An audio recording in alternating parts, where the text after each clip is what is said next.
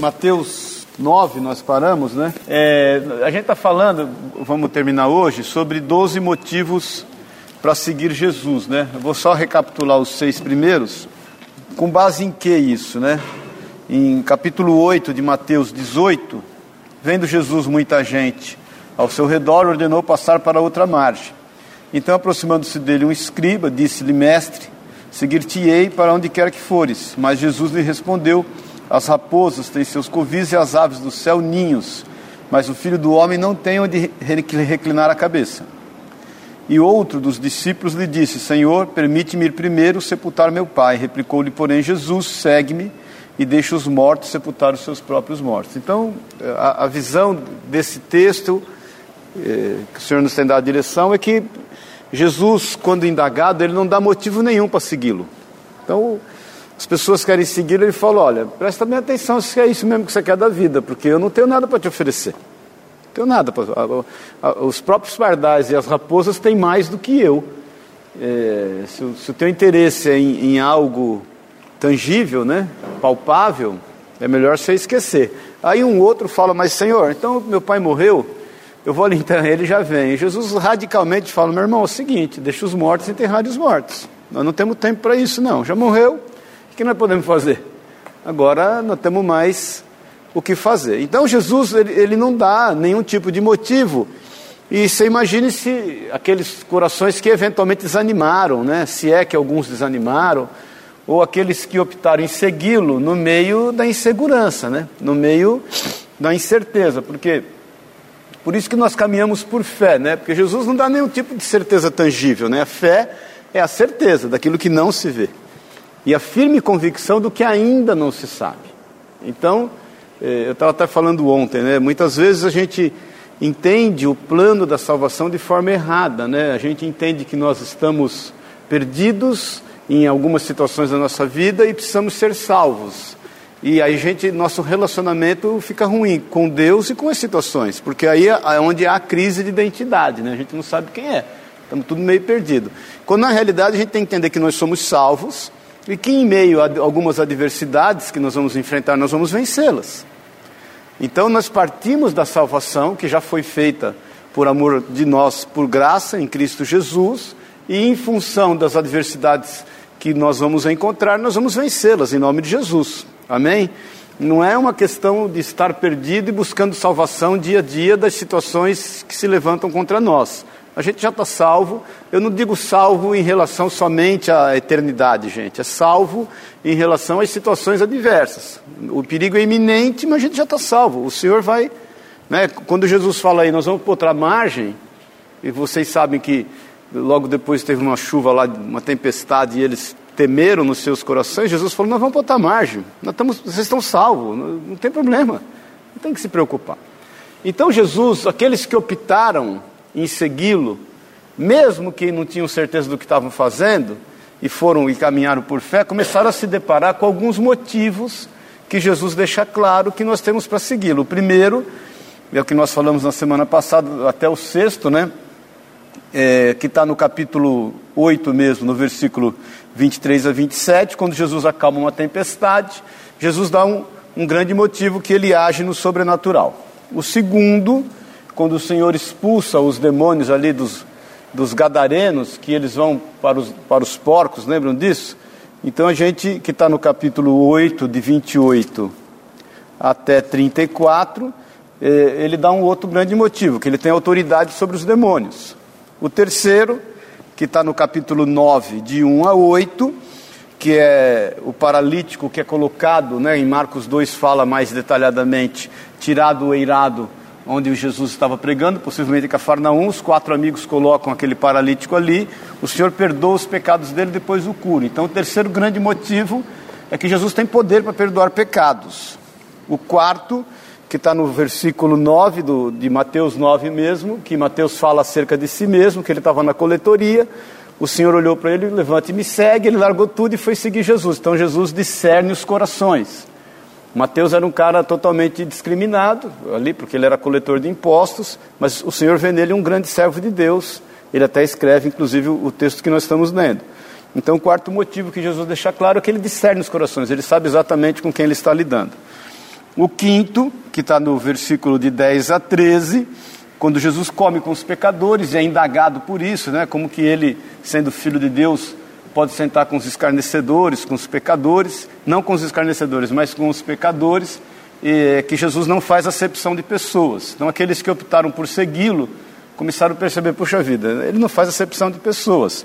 E o sexto, que nós falamos a semana passada, que está no capítulo também 9, de 14 a 17, é, ele, ele fala acerca, é, porque os, os discípulos, os fariseus estavam perguntando acerca do jejum, e ele fala: olha, vocês não precisam jejuar agora, porque nós estamos juntos aqui, agora é festa, depois sim vocês vão ter necessidade e vão ter tempo de jejuar. Jesus deixa claro que ele não tem nenhum tipo, não tinha nenhum, não tem nenhum tipo de religiosidade. Então esses são os seis primeiros motivos. Aqueles que optaram segui-lo entenderam que havia motivos de sobra, mas ele deixou outros motivos. Então, no, no, no 9 mesmo, no versículo 19, diz assim: E, e Jesus, levantando-se, o seguia, e também os seus discípulos, e eis que uma mulher que durante 12 anos vinha padecendo de uma hemorragia, veio por trás dele e lhe tocou a orla das vestes, porque dizia consigo mesma: Se eu apenas lhe tocar as vestes, ficarei curada.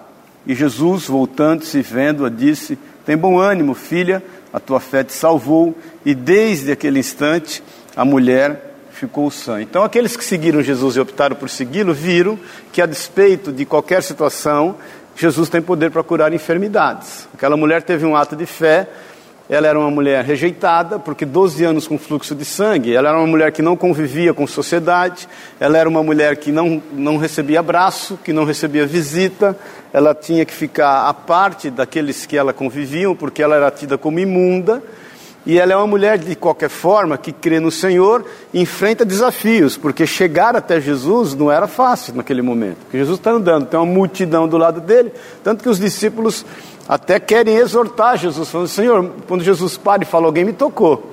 Os discípulos falam: todo mundo aqui está te apertando. O Senhor fala: alguém me tocou. Então alguém o tocou de forma diferente. Então quem optou por seguir Jesus, vendo que aqueles que andam por fé e que querem crer cada vez mais que o Senhor tem poder para curar a enfermidade, eles são curados.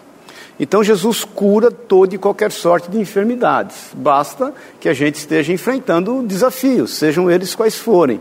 Basta que os nossos olhos estejam postos naquilo que Ele pode fazer, não naquilo que nós podemos fazer. Amém? Amém? Amém. Só os vivos aí. Então esse foi o sétimo motivo. O oitavo, porque entenda o seguinte: no versículo 18, Lucas e Marcos falam mais com mais detalhes isso, mas o versículo 18, nós lemos o 19 em diante, diz que um homem chamado Jairo vem e procura o Senhor. Mateus aqui diz que a filha dele, ele fala que a filha faleceu, mas na realidade a filha, há uma diferença aí no, nos, nos evangelhos, a filha ainda estava doente. E Jesus fala assim: Eu vou até com você na tua casa. Quando ele está caminhando para a casa de Jairo, eh, acontece o fato dessa mulher. Então você imagina o desespero porque Marcos fala assim: que depois de ocorrido o fato daquela mulher ser curada, aquele homem ainda continuava falando: Jesus, vamos na minha casa, minha filha está padecendo, vamos na minha casa, a situação está grave. E Jesus para para acudir aquela mulher. E o pior, ele para para, discutir, de qualquer forma, não discutir, mas para conversar, arrazoar com os discípulos acerca da cura daquela mulher, foi o tempo daquela menina morrer. Então, imagina a situação de Jairo. Ainda deram um banho de água fria em Jairo, porque Jairo, quando foi falar para o Senhor, eles falam assim: ó, não, não importunes mais o mestre, porque a tua filha já morreu. E a Bíblia fala em Marcos que o Senhor, não atendendo a tais palavras, né, ele fala para Jairo: não temas, crê somente. E ele vai então na casa de Jairo, que está no versículo 23. Tendo Jesus chegado à casa do chefe, e vendo os tocadores de flauta o povo em alvoroço, disse: Retirai-vos, porque não está morta a menina, mas dorme. E aí começaram a rir-se dele, né? riam-se dele. Mas, afastado o povo, entrou Jesus, tomou a menina pela mão e ela se levantou. A palavra de Deus diz que nesse momento ele tira todo mundo de casa, as carpideiras, todo mundo que estava ali de qualquer forma até rindo daquilo que ele falou, e ele permite que só três discípulos estejam com ele, que é Pedro, Tiago e João. E ele entra então na casa com os pais da menina, no quarto com a menina, e ele ressuscita a menina. Então, aos olhos de quem optou segui-lo, fala: puxa vida, Jesus ressuscita mortos. E a questão de ressuscitar mortos não é só quanto a pessoas, é quanto a situações. Qualquer situação que eventualmente possa estar morta na nossa vida, seja ela qual for, planos, desejos, sonhos, projetos, famílias, relacionamentos de forma geral, o Senhor tem poder para ressuscitar. Amém? E a nossa, é, negócios inclusive, a nossa postura é a de crer e a de não temer. Amém? Quando nós optamos em segui-lo, a gente tem que entender que ele tem poder para ressuscitar toda e qualquer situação. E ele ressuscita aquela menina e entrega. Você imagine a cara daqueles que, obviamente, estavam ali caçoando dele e daqueles que, eventualmente, pagaram o preço de segui-lo.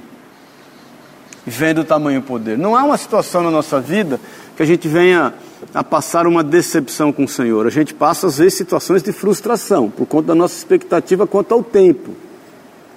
Mas Ele não vai deixar de cumprir. A palavra de Deus diz que nenhuma da palavra de Deus proferida pela boca de Moisés deixou de ser cumprida, todas foram cumpridas. Então toda a palavra de Deus vai ser cumprida. Está tendo um maior burburilho agora aí com a questão do Apocalipse, né? Porque muitos sinais estão acontecendo, né? Estava vendo na Veja, Los Angeles está com uma seca já de quatro anos. A seca que nós estamos vivendo aqui em São Paulo, Los Angeles já está administrando há quatro anos. Tem um canal de Los Angeles lá, que era uma represa, virou um, um corguinho. São Paulo agora, e aí, Biota? São Paulo agora com a situação do jeito que está, e não só São Paulo, né? Diz que Minas tem 20% só de reservas. É, e aí as pessoas começam a ficar apavoradas, né? Tem o, o vírus ebola, que o, o Vadinho pegou lá em Portugal, olha lá. É bola. Olha lá. É bola.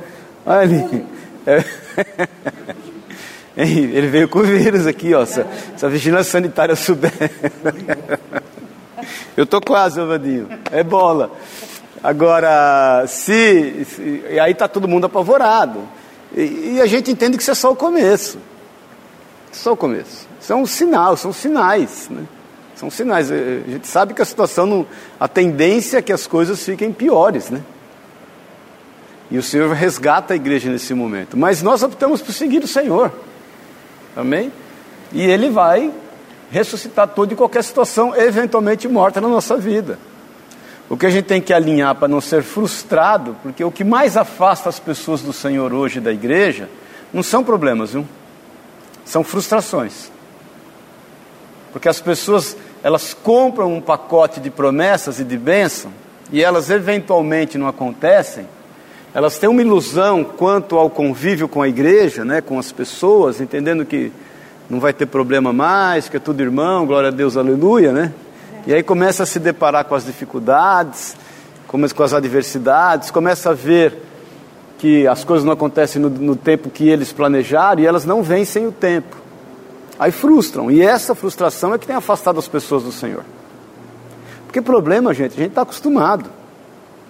E o ser humano necessita de, de problema. O maior índice de suicídio no mundo é na Suíça e na Suécia. Onde as pessoas não têm dificuldade. O cara tem um vazio existencial, ele não tem problema para administrar. A gente precisa sempre de uma coisinha para tomar a cabeça da gente. Não tem jeito. Jesus não é que, que o Senhor fica lá demandando problema, não é isso, mas é que nós temos que nos ocupar com desafios. Essa questão que falam que o trabalho é fruto do pecado, não é. O Senhor instituiu o homem para trabalhar desde a criação.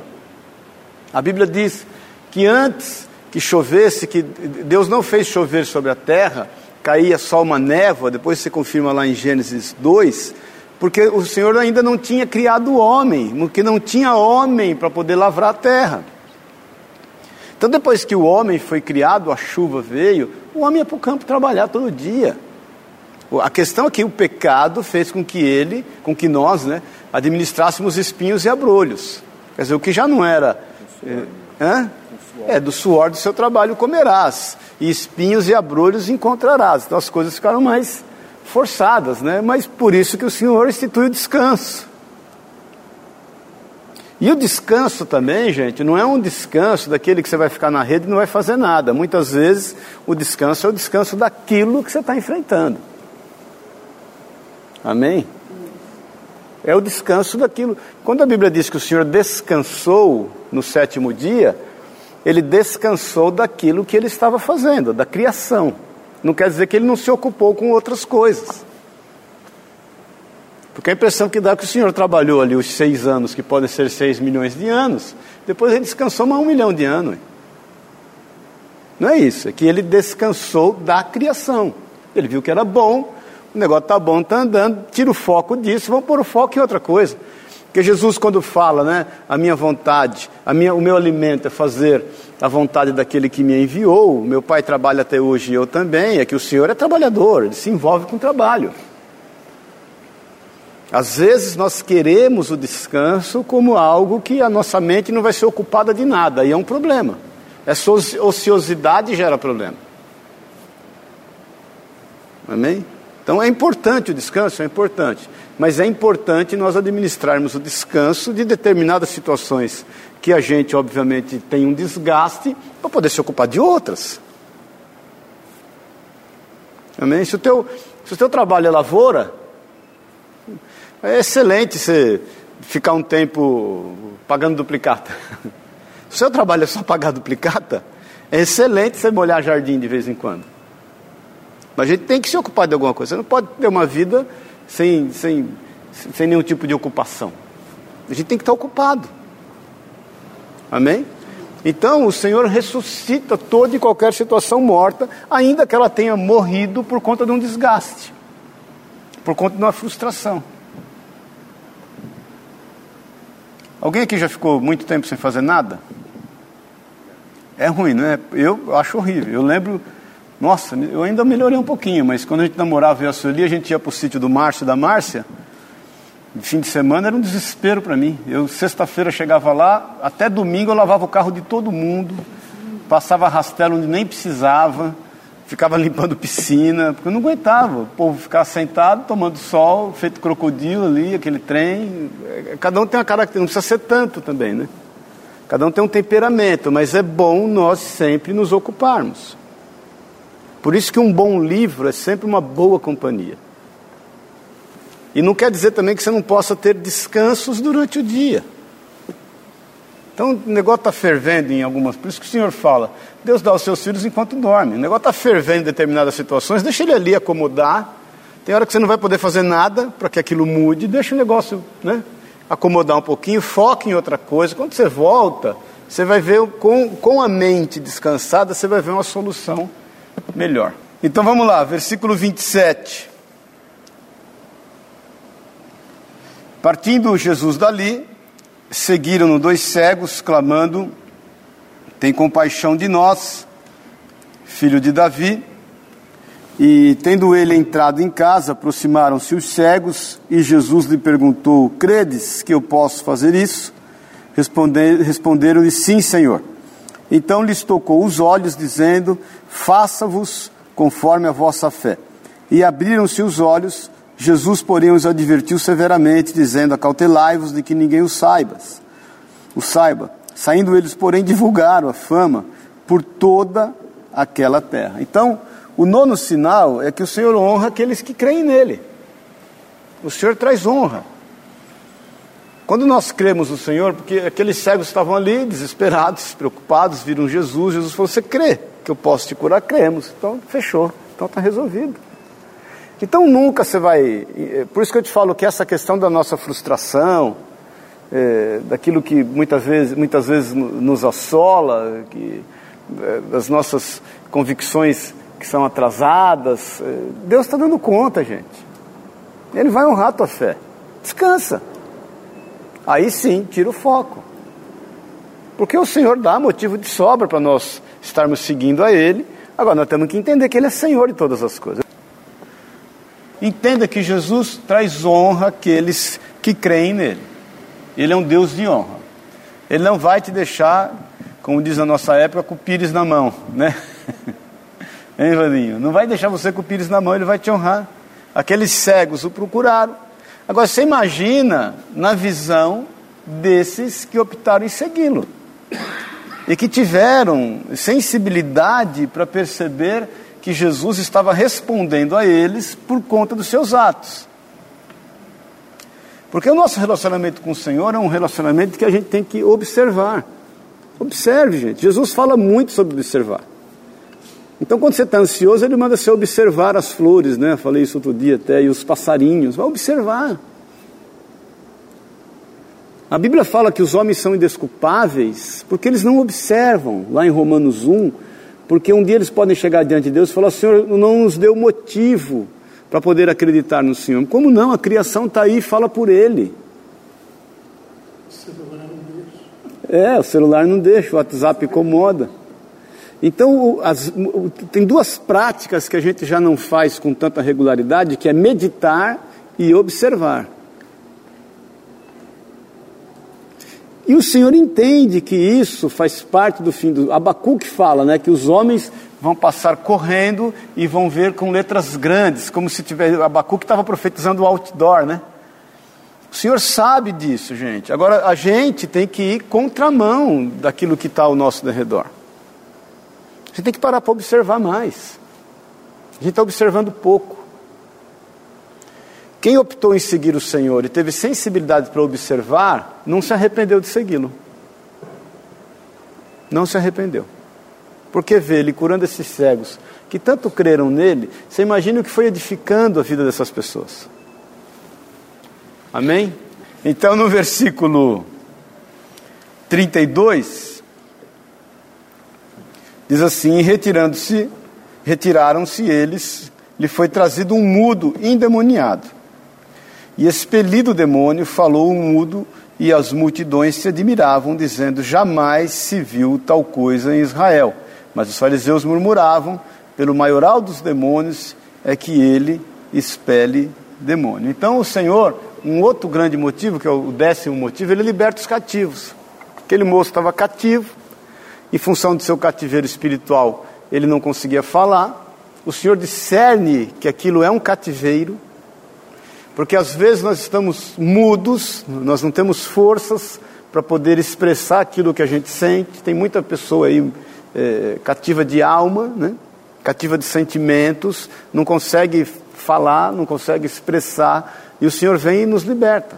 O Senhor tem poder para libertar todo o cativeiro, tudo que tem nos aprisionado, tudo que tem nos algemado, tudo que tem tolhido as, as nossas é, expressões, os nossos desejos, a nossa vontade. Tem gente que quer chorar não consegue, gente.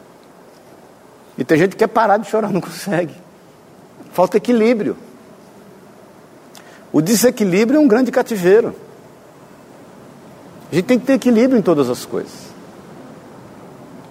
Aquele moço, ele é trazido totalmente cativo de um demônio que fazia com que ele ficasse. E os, e os fariseus, quando percebem o poder, a autoridade, as virtudes, o amor, o compromisso do Senhor, começam a falar que é pelos demônios que eles esperam demônio. Então apelou, perdeu a razão, né? Aí não, não tem conversa. Então, se nós entendermos, se a gente for entendendo cada um desses motivos, você vai percebendo o quanto o Senhor age na nossa vida. Agora, aprenda a observar. Os cativos estão por aí. Tem um cântico que a gente canta, né? Os, os feridos de alma são curados, os cativos e, oprimidos, e oprimidos livres são. E, e a gente tem poder no nome de Jesus para trazer cura, libertação a todo cativo. Tem dois exemplos grandes no, no, Novo Testamento, em Atos, de libertação de cativeiro, né? Vocês se lembram, não? Atos 12 e Atos 16, lembram? Primeiro de Pedro, que está cativo, né?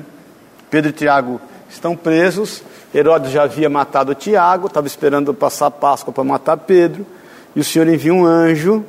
Pedro não sabe muito bem o que está acontecendo, ele está exercendo descanso, literalmente, está dormindo. O anjo acorda, ele não sabe se é sonho, se é verdade, mas na dúvida ele obedece. As sentinelas ficam travadas, não conseguem é, se levantar contra Pedro, e Pedro sai andando. Ele se veste sai andando e é livre daquele cativeiro. Vai bater lá na porta onde a igreja está reunida, que é na casa de Maria, mãe de João Marcos, E, e aí vem uma moça e olha e fala e pensa assim, eu acho que é o espírito de Pedro, e volta e não abre a porta. E eu sempre faço essa reflexão, né? Puxa vida, o mesmo Deus que abriu, que quebrou as algemas lá e abriu as portas, porque havia ele estava preso em outras sentinelas, ele não podia ter aberto já a porta onde, onde a igreja estava reunida? E, o que nós entendemos que há portas que é a igreja que tem que abrir, né? As portas, somos nós, há portas de pessoas que são livres do cativeiro pelo poder do Senhor, que nós temos que abrir para acolhê-las. A menina vai e volta, e aí ela volta, aí ela abre. E o outro caso é de Atos 16, lembra? Que Paulo e Silas, eles estão lá em Filipos, e eles vão buscar uma, um lugar de oração, e aí eles veem uma menina endemoniada, e essa menina oferece lucro para os seus senhores, porque tinha um espírito de adivinhação sobre ela. E ela começa a escarnecer de Paulo e de Silas, dizendo: oh, vão aí os filhos de Deus, vão aí os servos de Deus. Paulo se volta e expulsa o demônio da menina. Arrumou um grande problema, trouxe liberdade para o cativeiro daquela menina e ele acabou ficando um cativeiro, porque pegam ele em praça pública, humilham, rasgam suas vestes, chicoteiam eles e põem eles presos por volta da meia-noite, eles, eles cantavam louvores ao Senhor, e no meio desses louvores, a Bíblia diz que veio um tremor, e as cadeias, elas se fenderam, as algemas se quebraram, e, e, e foram libertos todos os presos que estavam com eles. O carcereiro pensa em se matar, e aí Paulo fala lá em Atos 16, 31, crê no Senhor Jesus, será salvo tu e a tua casa.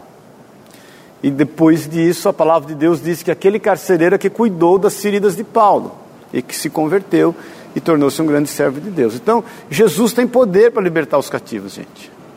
A gente tem que crer nisso. É que muitas vezes a gente está tão preocupado com os nossos cativeiros que se esquece do cativeiro dos outros. As pessoas têm muito mais cativeiro do que nós, viu, gente? O nosso já foi livre, nós temos que sair por aí e, e, e, e ministrando a palavra de Deus com autoridade, para que os cativeiros caiam por terra em nome de Jesus. Fala aí, Pedro hum. falar para ninguém falar. E... Não, isso aí, não acho que não. Jesus dá uma, um conselho. Eu conto para ninguém não, porque ainda não é chegada a hora, por causa do tumulto, né? Jesus não queria se aparecer. Nunca quis. Os homens é que gostam de se aparecer, que gostam de título, que gostam de ser louvados e honrados. Jesus não precisa disso, nunca precisou. Nunca precisou. Ele não ia usar de uma estratégia para poder, entendeu? Colocar um plano, Pedro. Pedro. Jesus não precisa disso. Ele não ia usar de uma psicologia inversa só para poder. Não ia fazer isso. Ele não tem necessidade. Até porque vários milagres que ele já tinha, um monte de Muitas coisas. É daqui não era o tempo. Ele fala, não, não, não, mas como a língua do povo é mais rápida que a internet, né? Não tinha internet, mas tinha a língua do povo. O trem. Não olhava para trás, né? É, Jesus. Eu, é igual palha fogo em palha. Hã? A língua do povo é que deu um jeito de fazer a internet. E aí falam, né? Eu estava lendo hoje no UOL que essa internet que a gente tem acesso é só 10% do iceberg, né? Porque o resto é aquela deep, deep web, né? Que é a internet profunda, que é onde tem toda. Sabia disso, não? Nossa, negócio de louco. Tem um negócio chamado deep é, web que 90% da rede está nela. Tem tráfico, tráfico de escravos, tem sites que vendem. O, o, o, o, ano passado, os Estados Unidos fechou um site que negociou 1 bilhão e 200 milhões de dólares, esse site, na Deep Web, na Deep Web vendendo drogas, armas, eh, um monte de prostituição, assassino de aluguel, tem tudo. Tem batalha de gladiador online, se matando. Nego morrendo, se matando que você baixa um aplicativo para entrar nela e, e, ela é totalmente. E, e para você fazer compra, entra aquele bit.com, né? É, o Bitcoin. Né? Bitcoin, é. Está 900 e poucos reais um Bitcoin, estava vendo. Então você imagina que aí 90%, só o que não presta está lá. O cara baixa um aplicativo, entra. Só que também a hora que o cara entra num negócio desse, os hackers devem vir tudo para cima dele, feito piranha no boi que cai na lagoa, né? E diz que tem de, tudo de podre ali. Você imagina o mundo espiritual. Imagine o mundo espiritual. Imagine as pessoas que eventualmente entram em contato com um negócio desse. Até que ponto vai o ser humano, né? Até que ponto a carnalidade vai? Não tem, não tem parada, gente. É uma, é uma Sodoma e Gomorra institucionalizada virtual. Que não é já virtual, porque aquilo é real que está ali, né? Diz que tem é, escravos sexuais que são vendidos, crianças. É, cortam os membros das crianças para fazê-las escravos sexuais. É um negócio absurdo. Diz que tudo quanto é coisa que não presta está ali. É, então vamos lá. Versículo 35. Nós estamos terminando. E percorria Jesus todas as cidades e povoados, ensinando nas sinagogas e pregando o evangelho do reino e curando toda sorte de doenças e enfermidades. Vendo ele as multidões, compadeceu-se delas, porque estavam aflitas e exaustas, como ovelhas que não têm pastor. E então se dirigiu a seus discípulos: A seara, na verdade, é grande, mas os trabalhadores são poucos. Rogai, pois, ao Senhor da seara que mande trabalhadores para a sua seara. Então, o décimo primeiro motivo é que o Senhor se compadece das aflições alheias. O Senhor olha para aquela multidão, vê que elas estão como ovelhas sem pastores, e Ele roga para que nós estejamos orando, para que o Senhor esteja preparando, enviando mais trabalhadores. Trabalhador é um negócio que faz falta, sempre. A Bíblia diz de Gênesis e Apocalipse que não falta nada, a única coisa que falta é gente. São pessoas dispostas a fazer algo. Por isso que o Senhor levanta um povo para si, né? um povo que faça segundo o que está no coração dele. E nós temos que entender isso, que o Senhor nos, nos selecionou como nação santa, sacerdócio real, povo adquirido com exclusividade para Ele. Nós temos algo a fazer, a gente sabe de onde veio, a gente sabe o que tem que ser feito, a gente sabe para onde vai, a gente sabe quem é. O conflito que há no mundo não há em nós. O maior conflito mundial é de onde eu vim, quem eu sou, para onde eu vou. Nós não temos esse tipo de conflito, a gente é resolvido nisso. Agora o Senhor se compadece das aflições alheias. E como é que a gente pode ver a manifestação da justiça, da equidade, do amor de Deus sendo manifesto no meio que a gente está? Através da nossa vida. Nós somos essa manifestação da justiça de Deus. Nós não temos que estar ligados a governos, vamos orar, óbvio. Não vai ser o Aécio ou a Dilma que vai colocar a gente numa situação melhor ou pior. Nós não dependemos de governo, gente. A gente depende do Senhor. Amém? A gente depende do Senhor. Nós temos lá as nossas opiniões, as nossas convicções políticas. Bom, glória a Deus, aleluia. Agora, quando o Pelé falou, há uns 30 anos atrás, o Pelé falou: brasileiro não sabe votar, quase mataram o Pelé. Lembra disso, Vadinho? Menos que 30 atrás, sei lá. O Pelé falou: brasileiro não sabe votar, quase mataram o Pelé. E é verdade. A gente tem um poder na mão que a gente não sabe exercer. Não sabe exercer. Então, ainda que seja Dilma, que seja S, seja lá quem for, mas não, a gente não está dependendo do governo. A gente depende do Senhor. Porque Isaac, numa terra seca e de fome, e de um povo que era. A Bíblia diz que os filisteus eram carrancudos e de dura serviço, lá em Gênesis 26. A Bíblia diz que ele semeou e colheu cem, colheu cem vezes mais. Então a gente foi chamado para florescer, nem que seja na pedra. Deus nos deu essa característica. Existe essa unção que está sobre nós. Agora, para que, gente? Só para nós? Ou a gente vai também se compadecer das, das multidões e das pessoas? O quanto que a gente está se preocupando, onde as pessoas estão dormindo, como que elas estão comendo, o que é que está acontecendo. Eu gosto muito às vezes, no shopping, lá na área de alimentação, fico olhando um, outro, e fico agradecendo a Deus por o cara estar tá sentado comendo lá. Eu, eu tenho o hábito de fazer isso. Poxa, glória a Deus, esse cara está comendo, porque podia não estar tá comendo. Tem lugares que as pessoas não estão comendo. A, a, gente é tão atribulado e está tão corrido o nosso dia que a gente esquece das necessidades básicas das pessoas. E a gente deixa de observar que elas estão sendo supridas.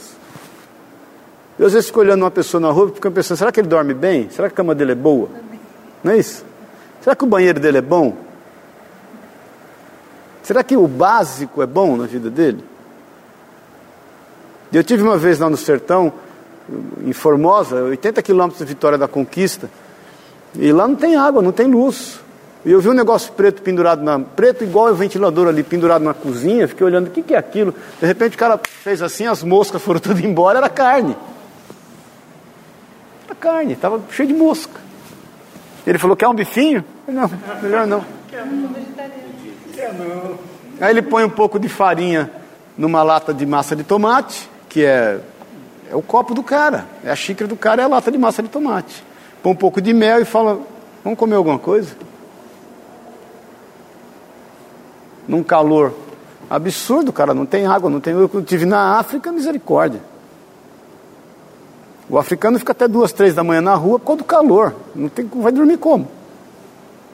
E os, e os pernilongos lá, os cheios de malária. De... Quando acaba com o dinheiro deles, põe areia. Né?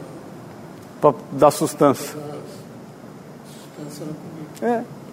Come uma vez por dia e fica comendo uma semente, roendo uma semente, chama cola, que é o da Coca-Cola, que aquilo tira fome. Eu comi até. Você vai roendo ela, ela tira fome e adormece um pouco a língua. A língua fica um pouco dormente. Eu até trouxe umas. Na época eu trouxe para ver, para mandar analisar tudo. E o componente dela é o cola, da Coca-Cola. Ele fica roendo aquilo porque aquilo tira fome. E ri o dia inteiro. O africano ri o dia inteiro. Do que a gente não sabe, mas ele ri o dia inteiro. Agora, no lugar que a gente vive, as necessidades básicas das pessoas, será que elas são supridas? É que vocês, a galera mais nova, é de uma outra geração, né? A gente, a gente os mais velhos, é de uma geração que. Eu lembro, eu morava numa casa, era quarto, sala, cozinha e banheiro. Eu não sei onde cabia o banheiro, que até eu, vejo, quando eu vou na casa da minha mãe e vejo lá o banheiro. Gente, como é que cabia gente naquele banheiro? E às vezes vinham os parentes do meu pai da Bahia, eu não sei onde cabia tanta gente em casa. Dormia gente na cozinha, do lado da geladeira, no chão do corredor. E vinha tudo dentro de um Fusca. Imagina, meu pai, era, ia eu, meu irmão, minha mãe e meu pai, a gente ia para a Bahia, 1.200 quilômetros de Fusca. Você já imaginou você viajar 1.200 quilômetros de Fusca? Quase mala. Com mala, com papagaio, passarinho, periquito, lembrança para a família, e voltava com manga, queijo, rapadura, um burro, Pega uma pessoa humilde e chama ela num dia de chuva para te ajudar a fazer uma mudança. Ela vai rindo.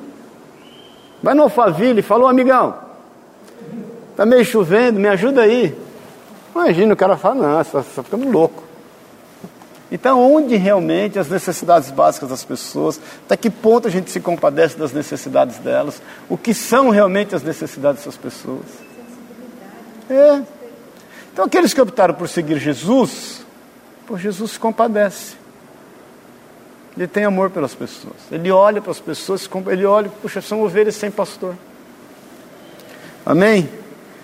O último, aí ele chama, ó, oh, Tatai, os doze discípulos, versículo 1 do capítulo 10, e ele lhes deu autoridade sobre os espíritos imundos para os expulsar e para curar toda sorte de doenças e enfermidades. Ora, o nome dos doze apóstolos são Tatá,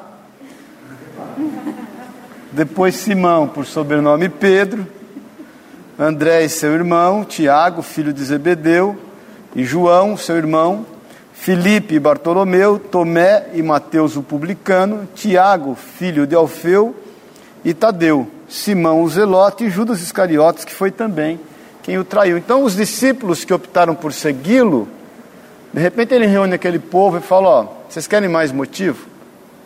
Aí ele ministra sobre eles essa autoridade. Inclusive, nessa, numa dessas quintas-feiras, eu vou falar sobre essa questão dessa, da autoridade, né? Porque às vezes é muita gente, a gente quer o poder. Quando na realidade nós temos autoridade que é melhor que o poder. O poder, quem precisa é o homem. O homem espiritual precisa de autoridade. Então, o Senhor chama os discípulos e fala: vocês têm autoridade façam igual. Peguem esses motivos e repliquem. Façam igual. Quando Jesus dá o id, né, id por todo mundo e pregai o evangelho, não é isso? E fazer discípulos, curando os enfermos, libertando os cativos e, e, e ressuscitando os mortos, Ele não fala para ir, eu estava falando isso ontem com um casal, ele não fala para ir e ungir apóstolo, ungir pastor, ungir bispo. Ele fala para ir fazer discípulos. Ontem um casal estava me perguntando quem é que tem autoridade para ungir pastor, um pastor pode ungir outro pastor ou não pode, quem é que tem autoridade para ungir um apóstolo? Eu falei, mas o apóstolo é mais que o pastor? Onde está escrito? Não, mas precisa um outro apóstolo para ungir. Mas não está escrito que o apóstolo é mais que o pastor, que o pastor é mais que o apóstolo, que, ou que algum deles é mais do que um irmão. Não existe isso, gente. O Senhor fala de discípulos. O Senhor fala que no mundo e nos, e nos impérios, nos governos, há reis, e príncipes e autoridades. Não é assim no meio de nós, no meio de vós. Aquele que quiser ser o maior, seja porém o menor. Então, é, essa é, é o que nós. Aí Jesus chama os seus discípulos e fala o seguinte: vocês têm autoridade, vão à luta. Então você tem essa autoridade, nós temos essa autoridade, vai à luta. O Senhor vai te honrar. Amém? Nós temos motivos de sobra para segui-lo. E a gente foi chamado para demonstrar esses motivos às pessoas. As pessoas estão buscando em nós referenciais, gente. Quando você quando você está em algum lugar, você pode ter certeza que você é referencial. Quando você sai desse lugar, ou se despede desse lugar, seja ele qual for, as pessoas ficam sem referencial. Se você entender isso, José era um grande referencial no Egito. Daniel é um grande referencial lá na Babilônia. Então nós somos referenciais, onde quer que a gente esteja. Amém?